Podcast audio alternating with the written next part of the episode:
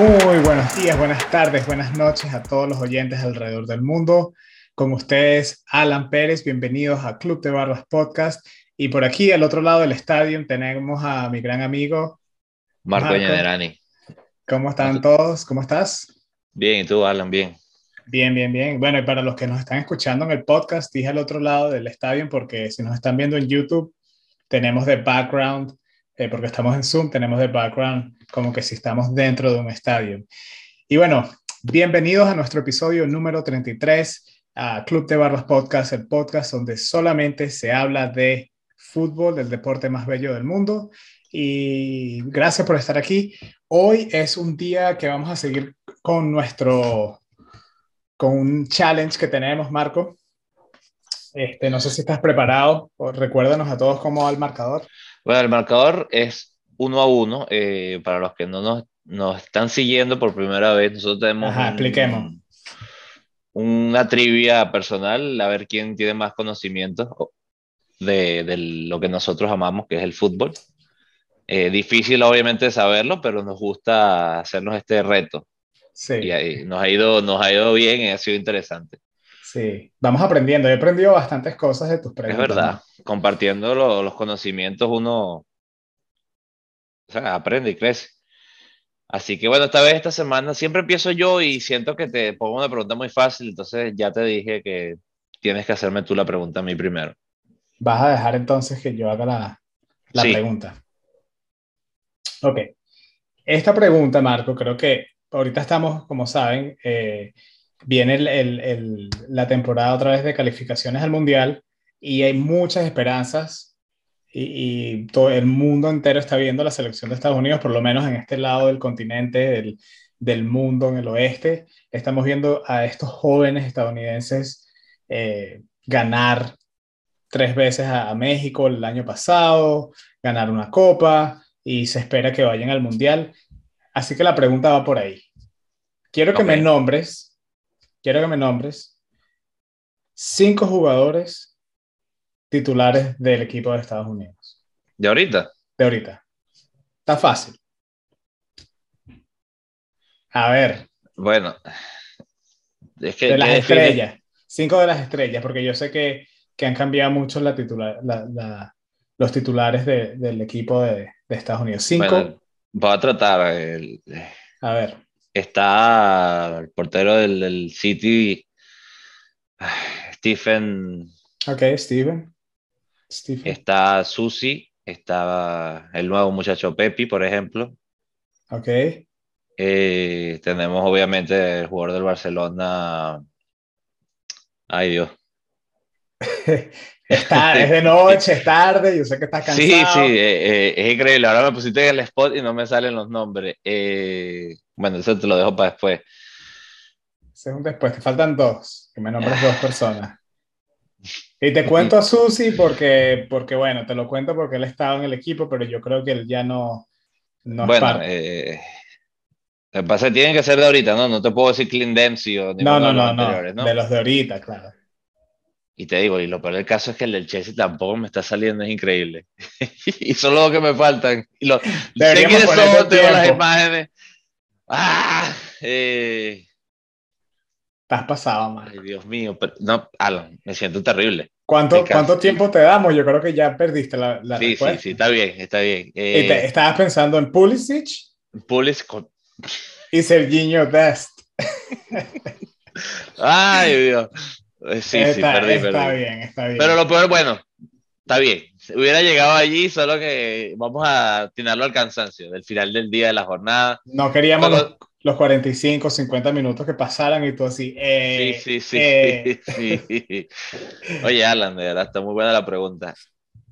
Eh, yo con respecto a eso no te tengo una de selección, te tengo más bien una de, de Inglaterra, que me pareció muy curioso eh, el dato que vi esta semana, y es, ¿quién es mayor en, en edad? ¿Cristiano Ronaldo o Rooney? Esa está buena y la he visto. Este, esto es un momento de, de, de, la película esta de Slumdog Millionaire, uh -huh, porque correcto. la vi y Cristiano Ronaldo es mayor. Increíble, ¿no? Sí, sí, el punto te lo voy a dar y, y lo, sé que fue fácil porque tienen como lógica de, ese tipo de preguntas. Uno está retirado, el otro no. Llama la atención de que Rooney, que fue en su momento el tercer eslabón de, de Messi y Cristiano, ¿no? Sí, estuvo ahí en el top. Este, Compartió equipo. ¿Cuántos años tiene? ¿Cuántos años tiene Cristiano? Tiene como 37. Sí, y un poquito más que, que Rooney, que creo que tiene 36 nada más. Sí, yo, seis meses.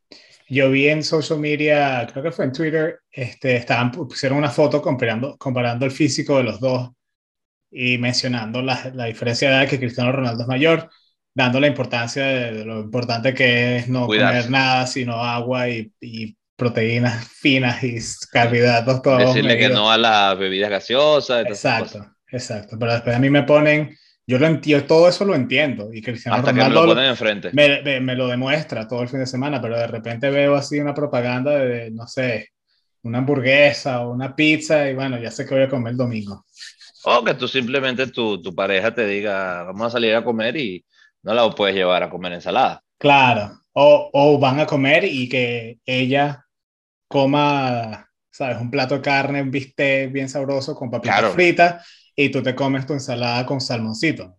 Eso, eso, que, que llegue el mesonero y, y, cambie los platos y tú digas, no, no, disculpa. No, no, la ensalada para mí. Sí, sí, ese tipo de cosas no puede pasar. Es que quiero, quiero, los abdominales como cristiano. Pero bueno, Marco, hoy vamos a estar hablando de un segmento eh, que no sabemos qué vamos a responder, pero te hice una pregunta, nos hicimos una pregunta. ¿De qué país, de qué país salen la mayoría o, muchísimos jugadores estrellas, los mejores jugadores del mundo, o de, de, dónde sale el talento más grande, de qué país. Y antes de responder la, la, pregunta específicamente, porque los dos tenemos una respuesta, no sé qué estás diciendo, no sé cuál es tu respuesta ni la mía, y después vamos a hablar de eso, vamos a hacerlo un poco más amplio. ¿De qué, si, si hacemos un, Suramérica, porque yo creo que la mayoría de los jugadores superestrellas salen de Suramérica o de Europa. ¿De qué continente crees tú que salen la mayoría de los jugadores talentosos, los mejores jugadores? ¿De dónde crees que hay más? Bueno, yo te puedo responder, pero es obviamente es muy subjetiva la pregunta, eh, depende cómo lo quieras definir y, el, si lo vemos por porcentaje de población o si lo vemos por de verdad cantidades, porque cantidad de jugadores. Vamos a poderlo, vamos a explicarlo así.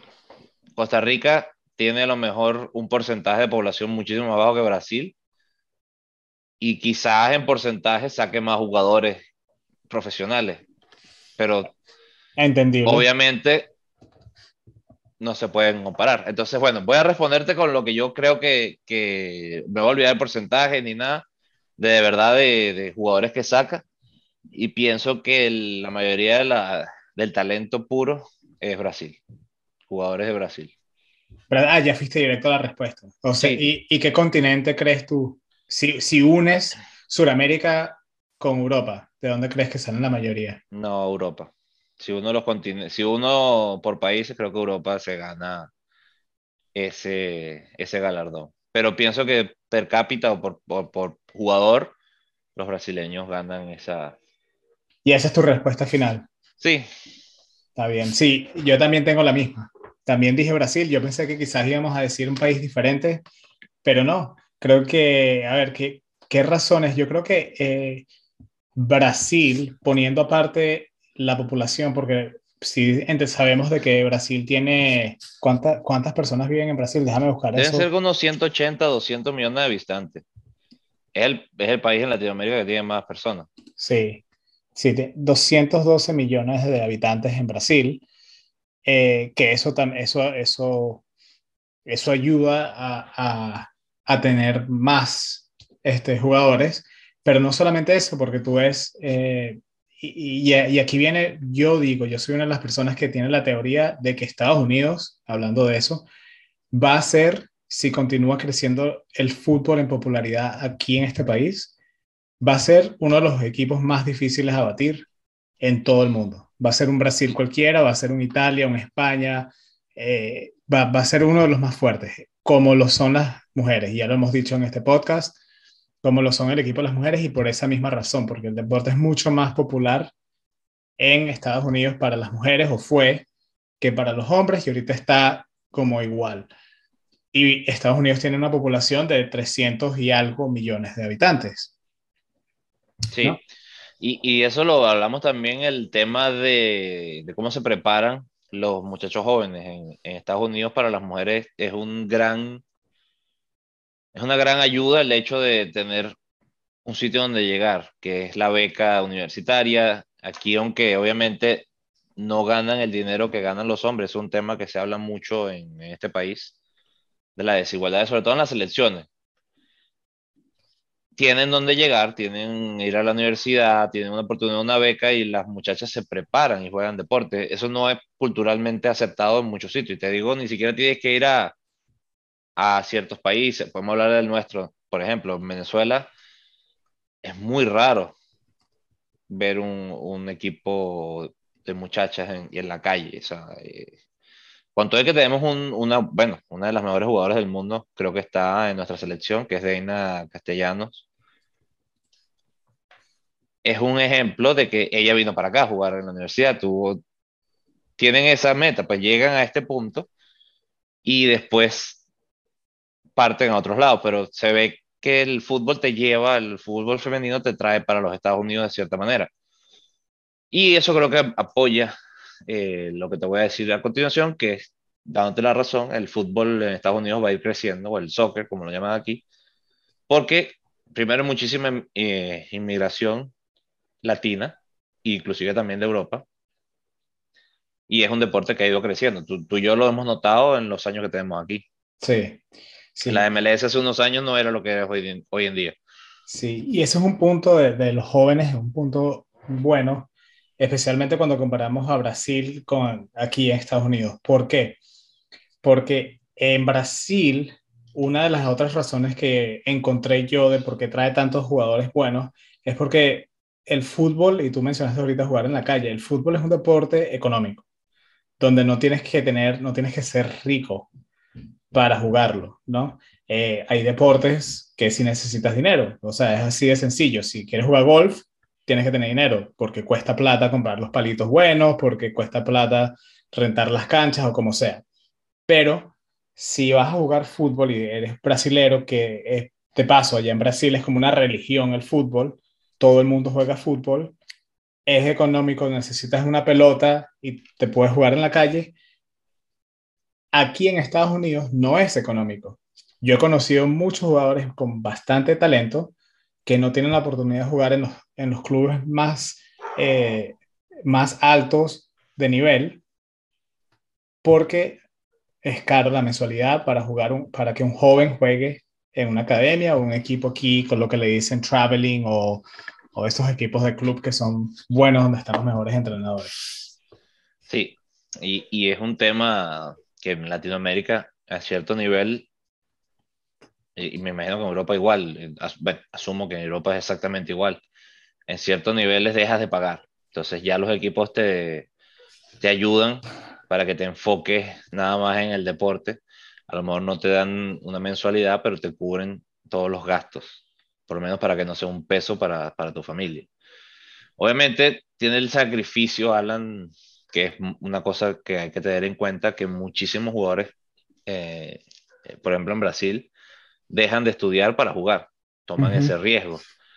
Aquí es más raro porque, primero que el, culturalmente no puedes tener un niño que no vaya al colegio, o sea, puedes meterte en un problema serio legal y en, en, Latinoamérica quizá exista la misma ley, pero tú, tú y yo sabemos que no funciona de esa manera el niño en Brasil tiene esa hambre de, de quizás su única salida a un futuro y arriesgan. O sea, de verdad, como lo que hablamos, no, no hace mucho, uno de los podcasts, tiran la, la patada, eh, lanzan la pierna un poquito más que el que dice ya va, pero yo no necesito esto para vivir.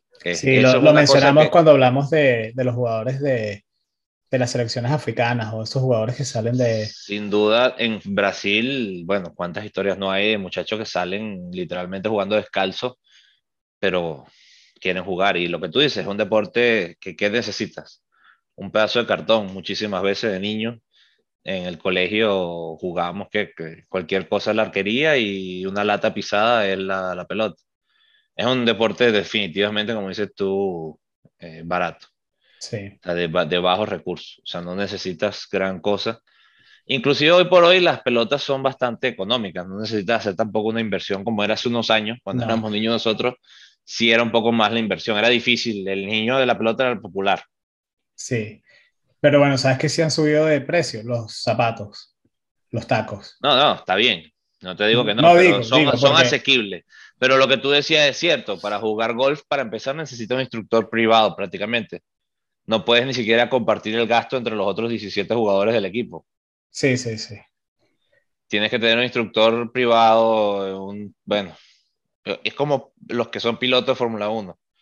También necesitas... Dicen, dicen no, que, Hamilton, que dicen que es el, el, piloto del pueblo porque es de bajos recursos, igual, o sea, no es que era un niño de la calle, o sea, no, no era una persona de familia de dinero, pero clase media normal que llegó hasta donde estaba. Pero eso sí te digo, por ejemplo, no, no existe un, un muchacho comprar un go-kart y... Sí, o sea, como, ¿cómo hacen? Sí, sí, los cascos. Mira, yo, yo que monto moto, un casco bueno te cuesta mil dólares, 800 dólares, uno. Si quieres protección, si no quieres protección, te compras uno de 200 dólares. Por eso es lo que me, creo que lo que tú dices es cierto, el, el, costo del deporte es bajo a comparación de otros. Y lo otro es, canchas públicas hay eh, de, fútbol, de dos o tres deportes, pero de otros deportes no hay. Sí. Tienes que tener eh, los recursos. Eso influye. En Brasil, hasta por un tema de, de, necesidad de las, de las, como en muchas partes del mundo, de necesidades de, de cubrir el gobierno las cosas básicas, les ponen parques y esos parques incluyen eh, cancha de fútbol, campos, espacios para eso. Entonces tienes la oportunidad de, de desarrollar y, y, sobre todo la gente de ver que hay en, en, en, la calle. Sí, en Europa también hay mucho de eso. Yo sé que en el pueblo de mi abuelo, en Montenero, eh, donde está la plaza donde todo, la mayoría de las personas se reúnen y comparten, como que a lo que va la gente, o sea, imagínate una montaña donde está el pueblo y en el, top de, en el tope de la montaña hay una cancha de futbolito que es o sea, accesible para todo el mundo. Entonces, siempre o sea, está llena durante el día está llena de niñitos jugando y en las tardes ahí están todos los adultos, jugadores de otros lugares y se pone todo el mundo a compartir. Es el deporte del pueblo. Y te digo también que tener en cuenta, en Europa hay muchísimos clubes grandes que viven de, de sacar jugadores de la cantera. Hay otros que no. La cantera del Paris Saint Germain a lo mejor da muchos jugadores para otros equipos franceses, pero no está enfocada en llevar jugadores a su equipo en el momento. Sí. Sin embargo, las canteras de Latinoamérica viven de ese jugador que vende en Europa. Y eso es un ejemplo de... Yo lo escuché con de Alessandro. La venta de Alessandro significó que pudieron preparar en ese momento, no me acuerdo exactamente el nombre, el número, pero era como que de 2.000 jugadores con la venta podías prepararlo para buscar el próximo de Alessandro donde podías sacar 2.000 más. Uh -huh. Y eso es una forma interesante porque ellos buscan desarrollar al jugador y venderlo a Europa.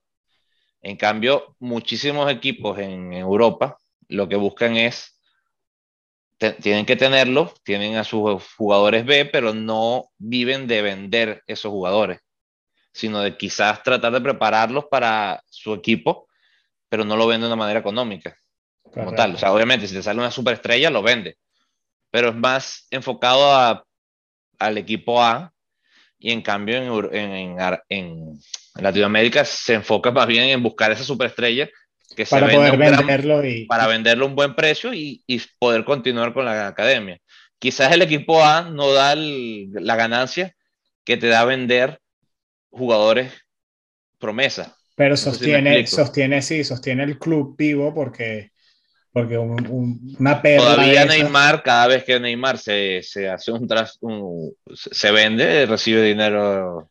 Impresionante. Eh, Eso es algo que, que quería. Sao Paulo. Sí.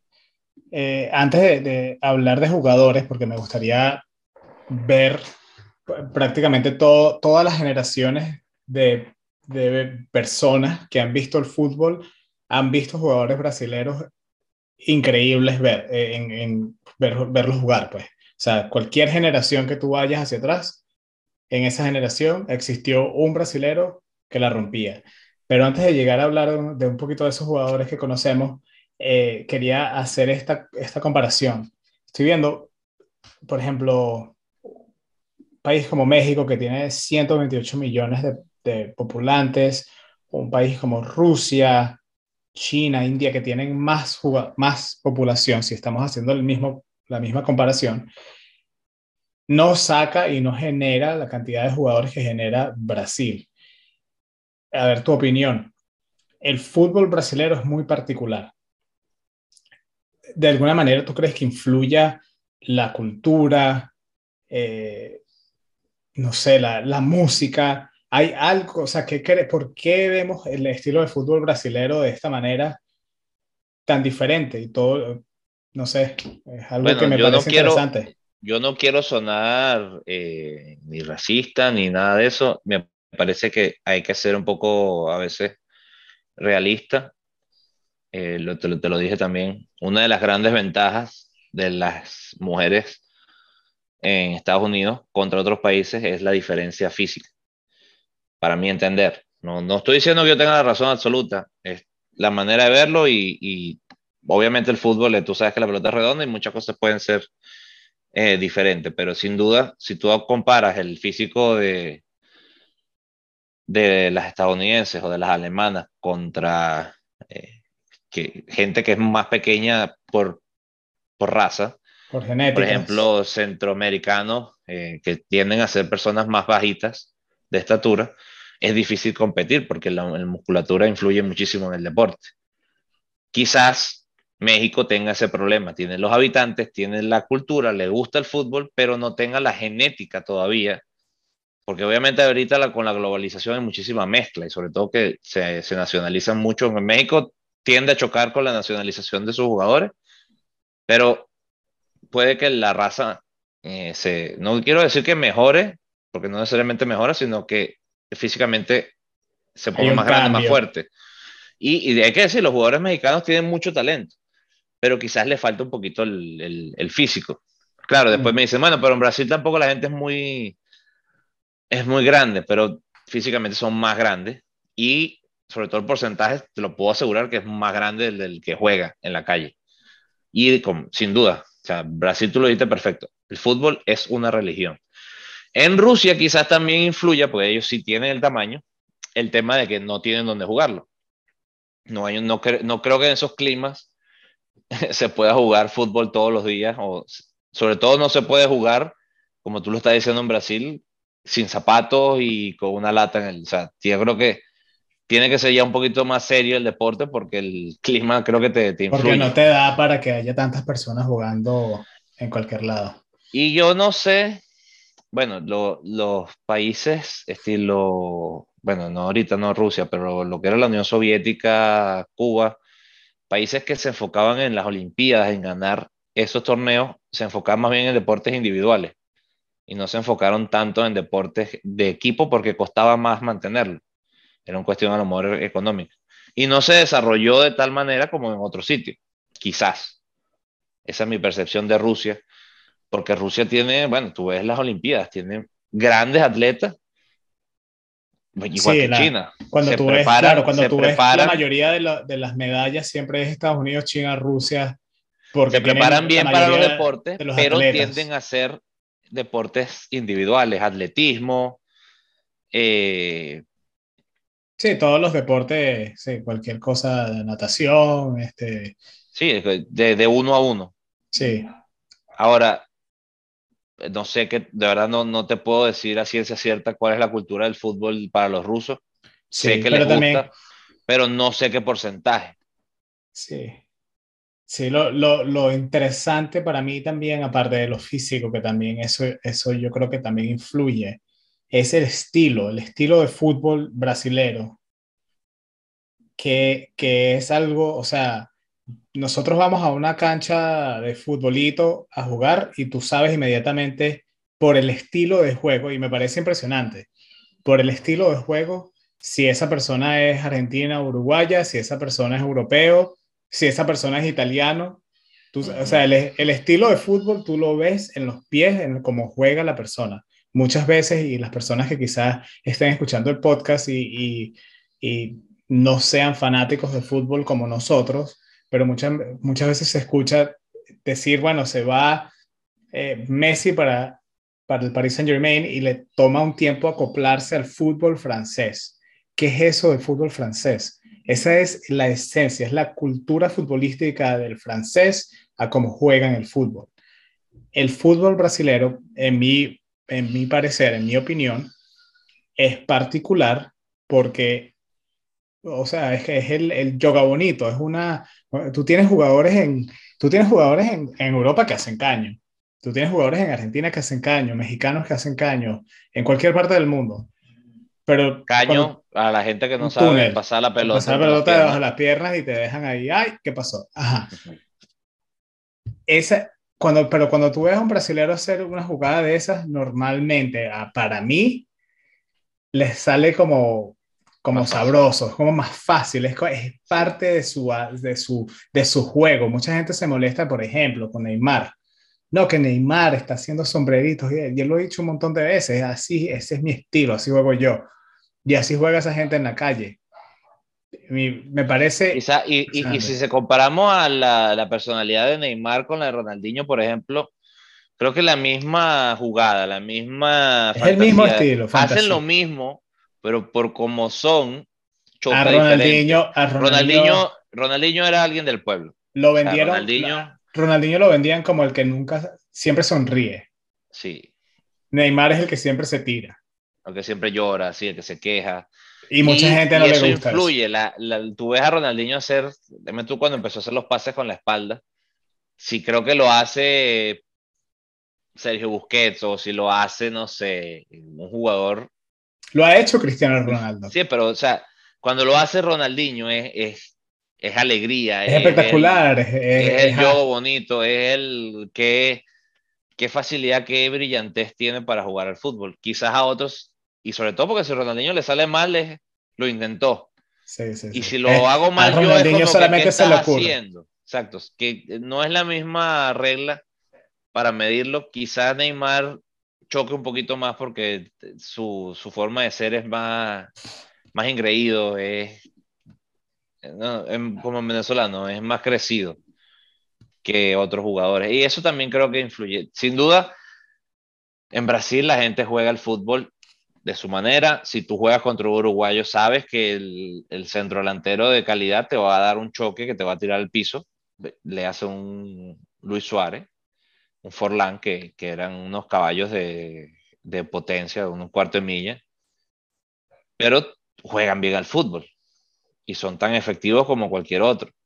Los italianos, tú y yo sabemos que, igual que los uruguayos, es un fútbol fuerte, brusco y defensivo, es un estilo de juego donde no te voy a dejar hacer goles. Quizá yo no los haga, pero te va a costar.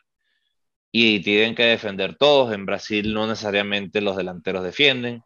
Como tú lo dices, son culturas de, de maneras de jugar. Eh, no sé. Sí, Como sí, te digo, todo cada- es subjetivo.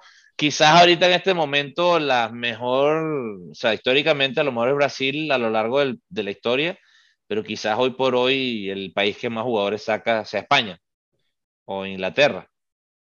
Lo que sí Yo, te yo puedo decir, que. y eso creo creo- que influyó en mi respuesta, perdón, Alan, Ajá, es tú vas para España y había una sola persona jugando que era de inglesa y ya se fue. Tú vas para Inglaterra y ves algún español, pero no es la fuerza fuerte. En cambio, tú ves en Inglaterra un brasileño, es un brasileño en Inglaterra, no pasa nada. Un brasileño en España es un brasileño jugando en España. Y eh, un brasileño jugando en Italia es un brasileño jugando en Italia. No llama la atención. No es como que si uno ve un italiano jugando en España, ¿qué pasó ahí? Sí, no, no, no mezcla. no. Eh, el brasileño creo que se adapta, el brasileño creo que se adapta a cualquier estilo de juego. Todos necesitamos un brasileño en los equipos, un estilo de juego. Eh, un fútbol bonito, como dices tú, el juego Alguien bonito. que, alguien que cree, alguien que, que te haga. Yo creo que los futbolistas argentinos Parecido. Brasileños y quizás los alemanes, pero también es difícil ver un alemán fuera de Alemania, por increíble que parezca. Pasa mucho más en Inglaterra que más alemanes, siento yo. Pero esos tres países creo que es, por sus estilos de juego se acoplan más en cualquier otro lado. En cambio, es más difícil ver un español jugando en Italia. Y, no vamos a decir un italiano jugando fuera de Italia, que eso es dificilísimo. O sea, tiene que ser un jugador Berrati que es, bueno, casi brasileño. Sí. Que no es para nada. Jorginho, Jorginho, que literalmente es mitad brasilero. Exacto, o sea, tiene que ser algo así y llama muchísimo la atención. Eh, dime tú, Zapacosta, cuando jugaba en, en el Chelsea, ¿pero por qué? Ah, porque el, entrenador era italiano. Entonces tú dices, bueno, ok. Qué, qué, extraño, ahorita que lo estamos hablando también está Emerson que jugaba en el Chelsea, italiano. Sí, pero casi brasileño, ¿no? Sí, mira, mira el apellido. Por eso te digo que, que, extraño, me hizo pensar eso. Bueno, yo, y, fíjate, los ingleses, no hay ingleses fuera de Inglaterra prácticamente. Tampoco, si lo pones. Es, muy difícil, yo creo que para un inglés acoplarse a un estilo de fútbol diferente al que se juega en Inglaterra. Y quizás eso le falta también a la, como lo que vendríamos, la globalización. Creo que el brasileño, por eso le va tan bien o al argentino porque aprenden a jugar distintas formas de, de juego y por eso que, que, por eso dime tú lo bien que le vino a Messi aprender a jugar al estilo del Barcelona. Sí.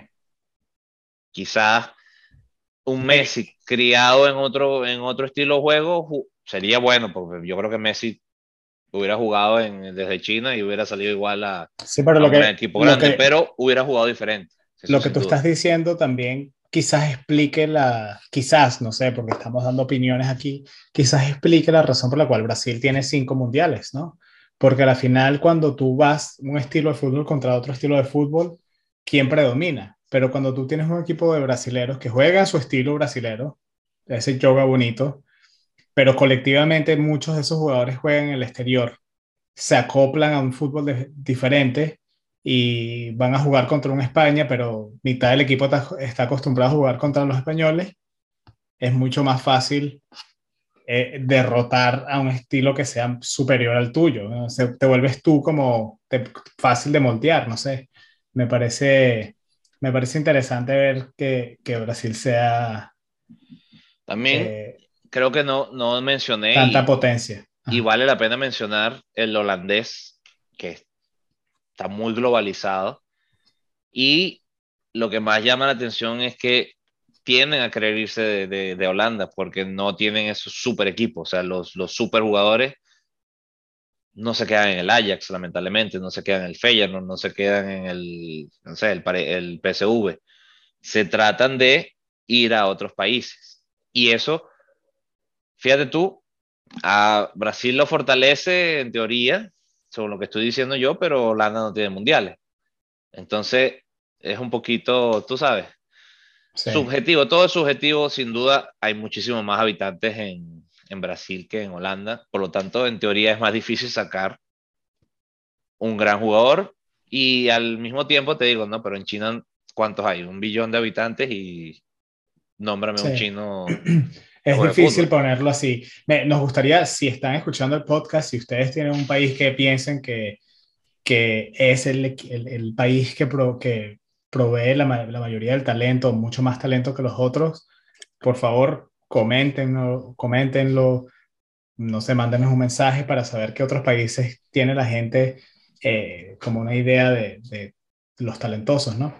Y quizás, en Latinoamérica, Argentina, quizás en Latinoamérica, Alan, no es tan difícil ver un jugador de un país jugando en otro, como si quizás choca más la, idiosincrasia de ver un inglés en España o, un italiano jugando en Alemania, por ponerte algo. Como te digo,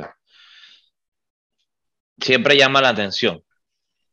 ver un Berratti jugando fuera de Italia a mí siempre me ha parecido como chocante. Igual cuando pasó con Canavaro, que fue, fue a jugar al Madrid, como que no pegaba, no sé. Igual quizás los, los portugueses, igual que en Holanda, tienden a ir a otros clubes si tienen la oportunidad de crecer. Obviamente creo que muchísimos eh, equipos, perdón, muchísimos países entran en esta comparativa porque Croacia también, eh, Finlandia, lo que sea, diferente a las ligas top, los jugadores quieren irse. Claro. Ah, hacer un paréntesis aquí. Si, si, vieras a si quisieras ver a Berratti jugar en un equipo italiano, ¿dónde te lo imaginas jugando? ¿Por el estilo de Berratti? Por el estilo de Berratti. Mira, creo que ahorita mismo creo que estaría jugando en el Inter. Por el estilo de juego, pero. Yo diría Inter o Roma. Bueno, sí, la Roma, pero sí Mourinho, pues Mourinho no es el estilo de Berratti. Sorry que te lo diga. No, pero es la esencia de la Roma. Ahora, si te digo, Berratti puede jugar en cualquier equipo de Italia. Eso sí te lo puedo decir con toda la tranquilidad del mundo. Eh, no sé, Alan, no sé si tú tengas otra otro punto de vista. Creo que yo creo que para mí, para mí, para seguir con la pregunta y la discusión, Brasil eh, creo que son los que, para, en mi opinión, vuelvo y repito muchas veces para que sepan que esto no está acertado por ninguna persona, que en ningún, ningún, este, en ninguna página web puedo encontrar qué país saca la mayoría de los jugadores o más talento. Pero en mi opinión, Brasil, número uno. Tengo que decir que número dos pondría, por históricamente, por la cantidad de jugadores que han traído, eh, un empate entre Francia e Italia. Creo que Francia e Italia, al igual que Italia, han aportado muchísimos jugadores a través de la historia que han marcado diferencia en el mundo del fútbol. Y, y sí, yo creo que, bueno, por, por temas de dinero y por la cantidad de jugadores que hay en Europa, eh, tendría que ser después eh, Inglaterra por también, o sea, el, deporte fue inventado. en España también, yo creo que España saca eh, España, España e Inglaterra, pero España yo creo que es más como más reciente, yo, en, mi opinión, sí han tenido jugadores bueno, claro que sí, pero no históricamente, no, España no era un equipo o tenía los jugadores así grandiosos como, o que sacaba un montón, ah, que este jugador español es buenísimo, no.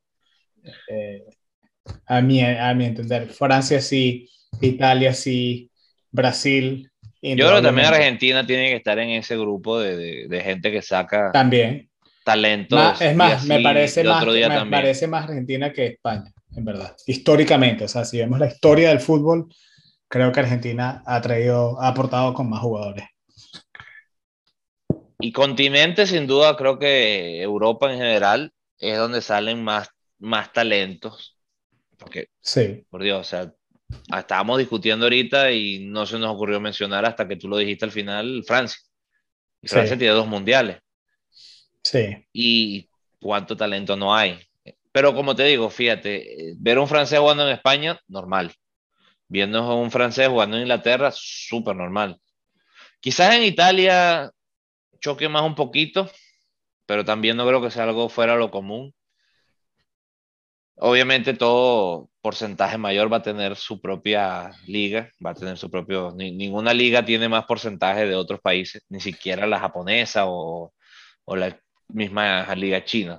la mayoría eso, de los eso quizás, esa, esa, cultura de que estamos hablando, de los diferentes eh, estilos de fútbol y futbolistas en, jugando en el exterior, quizás sea algo que podamos ver evolucionar aquí en Estados Unidos y eso va a ser interesante dentro de 50 años, cuántas, cuántos Jorginho, cuántos Berratis va a haber en esos apellidos jugando para los Estados Unidos. Sí, bueno, es, la, inmigración es impresionante de, todas partes. Lo que iba a decir es que quizás sea un problema, porque si tú, como decimos, si tú ves, si nos ponemos en una cancha y juegas con la persona, esta persona, tú dices, esta persona es brasilera por cómo es como juega. Estados Unidos todavía, a pesar de que está creciendo en popularidad el deporte, porque están creciendo eh, el nivel de jugadores en Estados Unidos, todo eso es bien. Pero ¿cuál es el estilo de Estados Unidos? ¿Cuál es, el, cuál es la esencia, la cultura futbolística de Estados Unidos? Y eso es algo que, que, no, que sí no vamos a ver ahorita en ningún tiempo cercano, sino en el futuro, porque los otros países que hemos mencionado llevan jugando fútbol o sea, desde, desde, que se, desde la creación del fútbol. Yo, yo pienso, Alan, que algo nuevo va a salir, por como son pues, los Estados Unidos, todo estadística, estadística. Tú te vas a poner una vacuna, te preguntan qué color de piel tienes, qué, qué raza, si te sientes hispano, todo tienen, quieren saberlo, quieren estudiar los mercados, como dices tú, y algo que va a influir muchísimo en el fútbol, bueno, ya influye, ¿no? Pero va a ser aún más en los años por venir, es las condiciones físicas. Aquí tú sabes que se preparan muchísimo. Aquí no está esa cultura de, pues, tú dices en Latinoamérica vamos a hacer pesas con 16 años y te dicen, no, te vas a quedar chiquito. Y eso es, no, bueno, a lo mejor tú no lo viviste tanto, tú viviste más joven, pero en Venezuela tú te decían, vas a hacer pesas y Sí, no, yo choque, crecí aquí, pero... un choque, tú no ves un niño en un gimnasio, tú no ves un... Y digo niño, no un niño de tres años, sino un... Alguien con 16 años, sí. No lo ves, no lo ves, no, no es normal y es inclusive hasta mal visto, como que ¿qué hace un niño de 12, 13 años en un gimnasio? No es tu sitio todavía. Aquí en cambio tú ves un high school y hay un gimnasio, hay pesas y no son pesas, eh, vamos a decirlo, Mickey Mouse no, es un chiste, o sea, es una cosa seria. Eso va a influir, definitivamente va a influir, en mi parecer. No, va, no estoy diciendo que Estados Unidos va a ser la potencia mundial porque corren más, no. Tienen que jugar al fútbol. Pero si sacan un equipo con mucho talento y tienen ese plus de que corren un poquito más, de que aguantan un poquito más, yo creo que eso, como es la cultura de Estados Unidos, que tú lo jugaste aquí, el, el, aquí, ¿cuál es el estilo de juego? El, el, pase de un lado a otro, cambio de frente y corre. Y tú lo sabes, muchísimos jugadores que, que juegan dos deportes. ¿Y cuáles son? Entonces tenemos un compañero en la universidad que hacía fútbol y corría 100 metros plano. ¿Tú te lo recuerdas? Eh, jugó en, con nosotros en la universidad. Todavía tiene el récord de los 100 metros planos en donde tú estudiaste. Dell se llama. Dell Ramsey, sí, claro. muchacho, yo lo vi correr una vez y creo que me chocó y me levantó el piso como las comiquitas. Sí. Pasó a jugar fútbol americano. Y, como te digo, teníamos una musculatura que yo nunca había visto en, en, donde yo jugaba en Latinoamérica. O sea, una musculatura de, de, de un, y, y, digo, más, eh, tiene más parecido a, ¿Cómo se llama el jugador este español? Adama Traoré. Sí, me acuerdo que él... Una potencia física impresionante y algo que, que yo nunca había... lamentablemente te digo, si estás escuchando, I'm sorry, no chutabas dentro del arco, porque si no hubiera sido un jugador espectacular. Corrías como un demonio, pero no, no. Lo que te digo, tú puedes tener el, el físico que te gana, ganas la carrera, pero no haces nada si no aciertas el gol.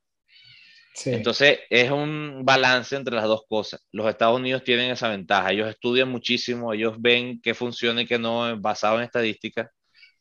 Conocen qué está funcionando, qué no, qué dieta.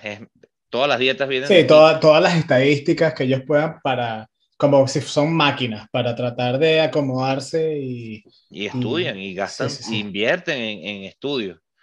Quizás eso sea un factor. No sé, no sé. Eventualmente yo soy de las personas que cree que el fútbol es algo más allá que las estadísticas o que de lo que puedas hacer con la nutrición, porque hay muchos, muchos talentosos que juegan al fútbol y es una, eh, yo creo que en parte tienes que nacer con algo de, de, de coordinación en los pies que te hace mejor que los otros. Me parece a mí que la cultura brasilera en combinación con la religión que ellos tienen detrás del fútbol, en combinación con lo que ellos tienen de, de todo, de que literalmente, o sea, casi todo el mundo en Brasil ha jugado fútbol en algún punto en su vida y todo el mundo juega futbolito. O por lo menos seguro te puedo decir y que, todo el mundo juega el fútbol. Sí, y que todo el mundo juega el mismo estilo, el mismo yoga bonito. Para tú llegar a ser profesional en Brasil, ya te hace, te mete en uno de esos, de ese nivel que, que en cualquier parte del mundo vas a ser destacado. Por eso hay tantos brasileros en todas partes del mundo, en todas las ligas del mundo, porque si sales de Brasil, tienes, tienes talento en Brasil, tienes talento de jugar en cualquier lado. Again, eh, vuelvo y repito nuevamente. Es mi opinión y, y, puedes verlo. O sea, mira aquí una lista de, de, brasileros. Tenemos a uno que conoce todo el mundo, que conocen, que es como que la persona que también aquí en Estados Unidos todo el mundo conocía antes de que fuera popular el deporte, Pelé, jugó en Estados Unidos. Tenemos a Ronaldinho, tenemos a Zico. Hablando de yoga bonito, está Romario. ¿Te acuerdas de, o sea, las cosas que hacía él? Sócrates, Neymar, Roberto Carlos, Cafú, Rivaldo. Estos son algunos.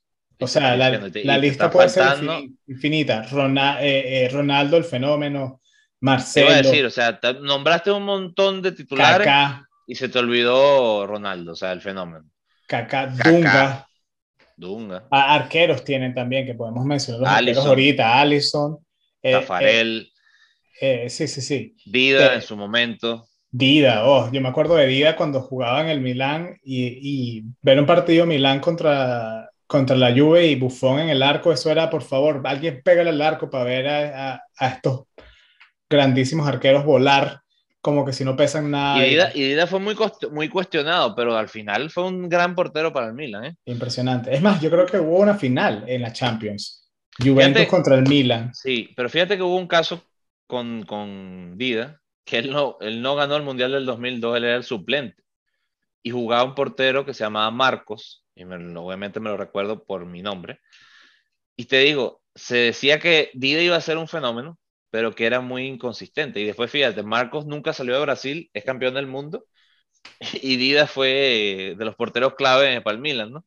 Lo que influye el equipazo que tenía Brasil en el 2002. Sí, la profundidad, ¿no? De jugadores. Cutiño, sin, sin, si nos olvidamos de lo que le ha pasado en los últimos años, Cutiño cuando jugaba en el Liverpool era extraordinario. Cuando, salió del, del, del, Inter. También. O sea, se veía que iba a ser un gran jugador. Otro jugador del Inter, Adriano. Por Dios, Casimiro, mira, se nos había olvidado Casimiro. Pero también creo que vale la pena destacar de que hemos nombrado muchísimos jugadores y son muchísimos estilos de juego. Casemiro, Casemiro no es un juego bonito, pero. Casemiro yo creo que es el, el, el ese diferente. Que como Dunga también era así, ¿eh? Era durísimo. Sí, que no tienen el yoga bonito como tal, pero sí son claves, ¿no? Eh, Tiago Silva, Niño, ¿tú te acuerdas de los tiros libres de Niño? Por supuesto, con el, ¿cómo se llama? Con el Lyon. Con el Lyon. ¿Cuánto daño le hacía el Lyon al Madrid en esa época? Robinho, ¿te acuerdas de Robinho en el Inter? No, no, no. No, no. no Robinho no. Robinho del Madrid. Eh, perdón, en el, Madrid, en el, Madrid. Y en, el, Milan. Eh, quise decir en el Madrid, no sé por qué dije Inter. Ser Roberto. No, escuché a esta personita. Es que, es que vi lo vi a él y por eso dije Inter. Una pared. Te voy a dar una pista. Era una pared. Si pasabas, te rompía algo en la pierna. No, yo, Lucio. Lucio, Lucio, Lucio. O sea, y muchos defensores de Brasil tienen ese estilo. Son, son fuertes, son como un Pepe, como David Luiz. Pero se, le, pero se les exige un, un, talento de fútbol, de, jugarlo, ¿sabes? No, También tienes que saber, correcto. Los laterales brasileños tienen un estilo diferente al resto de los laterales del mundo, eso sin duda. Marcelo no lo nombramos. Cicinho, sí, Marcelo lo nombré. Eh, uno aquí que jugó para la Roma que se llama Aldair, o se llamaba de Nilsson, que jugó para el, Betis. De Nilsson, Dios. Douglas Costa. Douglas Costa volaba. Todavía juega, pero bueno. Todavía juega, pero ya no es el mismo jugador de Douglas Costa que. sí, bueno. que jugaba en el pues Vamos a nombrar entonces a Adriano, pues que, que era el portento, el jugador perfecto. Jugaba bien, eh, chocaba y, y tenía una potencia espectacular. Y de repente desapareció. Eso también hay que decirlo, no todos no todo es bueno, también tienen ese problema mucho en Brasil. Bueno, pero eso no, no, vamos a mencionar el problema. No llegan hasta el final de sus carreras, eso sí hay que decirlo, no todos, ¿no? No todos, pero, pero bueno, sí, sí ha pasado, pero...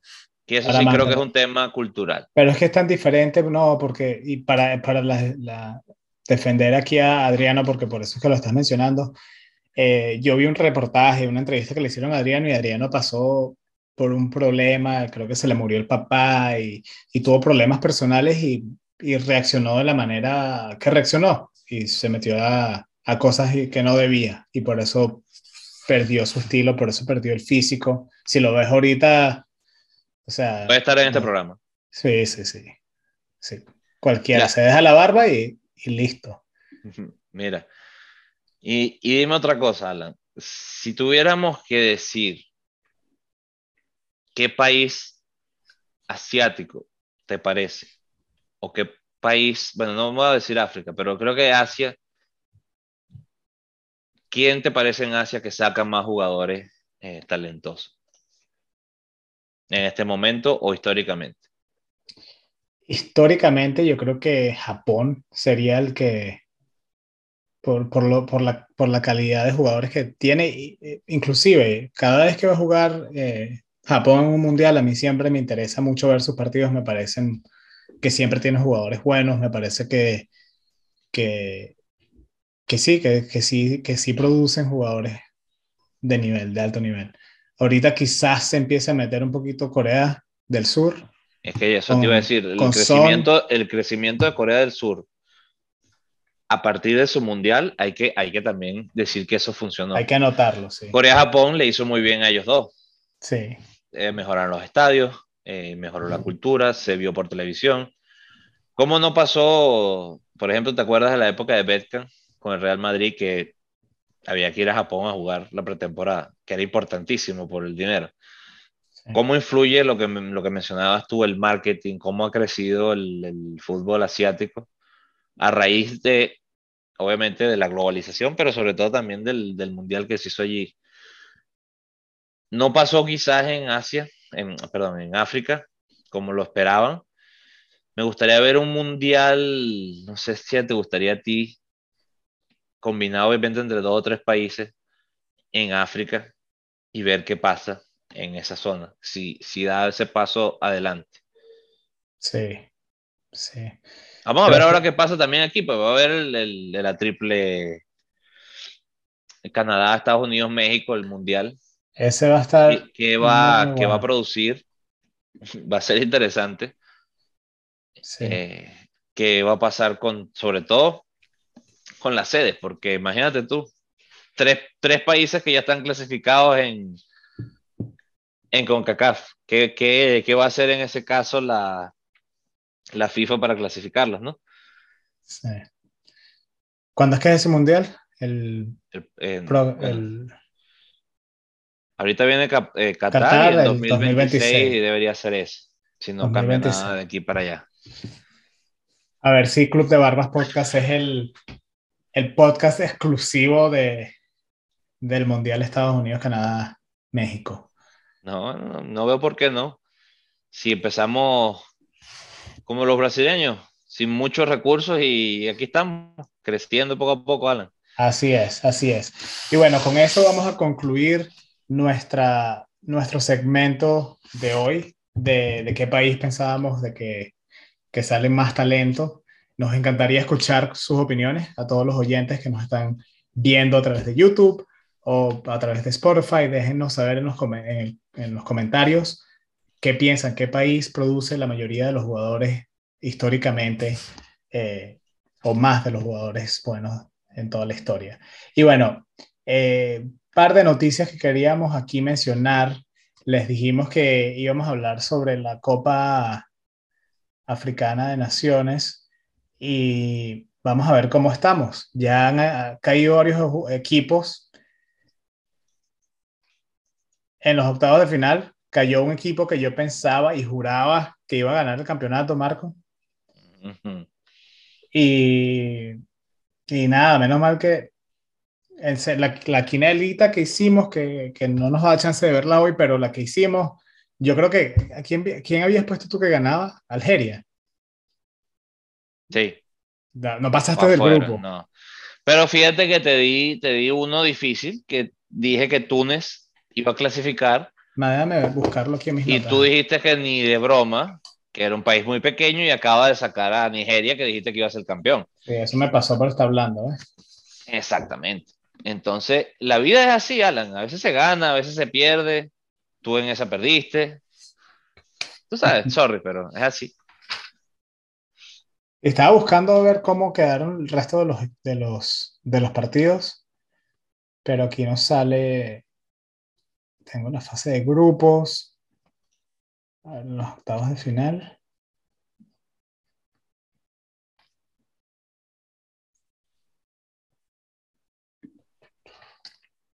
Estaba viendo ahorita eh, once iniciales de los mundiales. No sé por qué me salió aquí, me parece interesante. Y creo que también deberíamos mencionar el 11 del 98 de Francia. Qué equipazo. Increíble los equipos que se pueden armar. los, equipos, que se pueden armar ¿eh? en, un país. Uf, la del 2002 con Brasil. Está Lucio, por cierto, lo que se estabas mencionando. Como te digo, está el portero Marcos, Rivaldo, Ronaldinho y, eh, Ronaldo, Ronaldinho y Rivaldo en la delantera. Casi nada. Tenían en la banca un tal Kaká, no sé si después te sonó por ahí. Un niñito en esa época. Bueno, después viene, imagínate tú. Esta creo que sí la puedes decir de memoria, el, el de Italia del 2006 Bueno, Marco, mira, aquí estamos, los tengo. Eh, el partido de Guinea contra eh, Gambia, pasó Gambia. Camerún contra Comoros, ganó Camerún. Así que el próximo juego ahí sería Gambia contra Camerún. Eh, del otro lado, en los octavos, tuvimos por penal, pasó Burkina Faso. Así es. Contra Gabón. Ese partido vi la tanda de penales este, fueron largos, fueron largos. Gabón, ¿no? donde juega Bomellán, ¿no? Sí, pero no lo vi. No lo vi jugar, no sé si está jugando, no sé qué pasó, hay que ver. Eh, luego, eh, la sorpresa que, que, ocurrió, Nigeria cayó contra Túnez 1 a 0, eh, que también me pareció que hubo polémica, te lo mencioné antes del podcast. Entró Iwobi, arbitraje sí, muy mal, hay que, o sea, no hay otra manera de decirlo, arbitraje pésimo, no porque me gustaba Nigeria, sino porque, bueno, porque, o sea, no, yo, todo el mundo puede ver lo que Siempre, lo que siempre he dicho yo es prepararte lo que sea, un X tiempo para algo, dos años para jugar la Copa Africana, eh, hacer una preparación, llegar a tú y perder por, por decisiones arbitrales, me parece que es... Nigeria estaba haciendo los movimientos para irse al ataque, entra Iwobi y como a los dos, tres minutos una falta que no me pareció que ni siquiera fue falta, porque Bobby tenía la pelota, él es el atacante, como que cortó y cuando cortó pisa al defensa y le dan roja directa. Y bueno, eso pasa, eso pasa. Y luego eh, Marruecos le ganó a, Malawi, 2 a 1, dos goles de Hakimi representando al Inter. De tiro libre. no está jugando en el Inter, está jugando en el Paris Saint Germain. Perdón, sí, es verdad. Y hay que decirlo, ese jugador sale de el Real Madrid. Sí, y, no sabía un dato interesante eh, que creo que no se hacía, eh, no se marcaban dos goles en el mismo partido de tiro libre en la, en la Copa Africana de Naciones desde el 2008 estadísticas para que lo tengan, a la gente que le gustan las estadísticas y tiene. Y también, no sé, no me acuerdo, no creo que lo mencioné, Senegal le ganó 2 a 0 a Cabo Verde. Cabo Verde, correcto. Todavía nos quedan algunos partidos por definir. Mañana, partidazo. Partidazo. Costa de Marfil contra, Egipto. Correcto. Ese, ese es uno de esos que Sí, está, eso es a, las 10 Ese es un partido que si pasa el Mundial es un partidazo. Sí, 10 de la, mañana, 10 de la mañana aquí en Texas, 11 allá en Miami. Así que yo voy a estar eh, tomando mi, mi almuerzo temprano y tú, tú a las 11 también para poder ver 45 minutos del... Lo que llaman los gringos los brunch. Brunch, un brunch. Así que bueno, y También falta, no, también, Alan, menciona también el que falta, que es Mali contra Guinea Ecuatorial. Ah, el otro partido que nos falta, claro. No podemos ser eh, Guinea Ecuatorial, a ver quién juega contra Senegal. Y bueno, ya con esto así como quedan y los equipos y viendo cómo quién se enfrentaría contra quién, me parece que Senegal se está poniendo los papeles. Senegal se pone los papeles. El que salga, y te digo, hay una. y Camerún. Pero ese lado está más pero, difícil. Pero es que te digo, ese lado del, del, del bracket está duro porque, por ejemplo, Marruecos va a tener que, en el mejor o el peor de los casos, contra Costa de Marfil o Egipto. Sí. Y después, probablemente, contra el que salga de ahí le va a salir Camerún. Entonces, no va a estar fácil. Por el otro lado, Burkina Faso y Túnez me parece que están más sencillos en el papel. Hemos visto que a veces nos equivocamos, ¿no? Sí, bastante. Creo que, o sea, completamente raspado. Si fue un examen, lo raspé. Pero ahorita que está, lo podemos volver a analizar. Pienso, pienso que está entre Senegal y Camerún. Y me gustaría ver al anfitrión llegar más lejos y que llegue por lo menos a la final para, para que haya más emoción. Bueno, eh, ¿cómo se llama? En Senegal juega el de Liverpool. Ahora se me está olvidando los nombres. Tú hoy con los nombres estás terrible. Sadio Mane. Sadio Mane. Y eh, bueno, también el lado de Costa Marfil, Egipto, creo que van a salir muy fuertes el, el que pase, porque siempre te da esa moral extra de haber ganado un partido duro. Vamos a ver, viene la parte interesante, la parte final, de, Así es. de esta copa. Y bueno, Alan, falta algo, importante, falta algo importante en nuestro programa, que es la parte final, eh, la parte trivia contra nuestro público. Y esta semana viene, se viene bueno. No sé si tú tienes alguna en particular o querías decir alguna en particular. Tú sabes que cuando, cuando las hago yo es porque es un momento, una, una ocasión especial. Pero creo que tú tienes la pregunta, así que voy a repasar la pregunta de la semana pasada para poder responderla y tú nos haces la pregunta.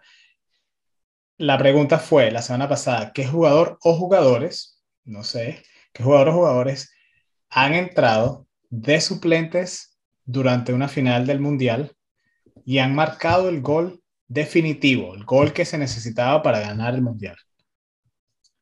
¿Cuántos o qué, qué, qué nombres son? A ver.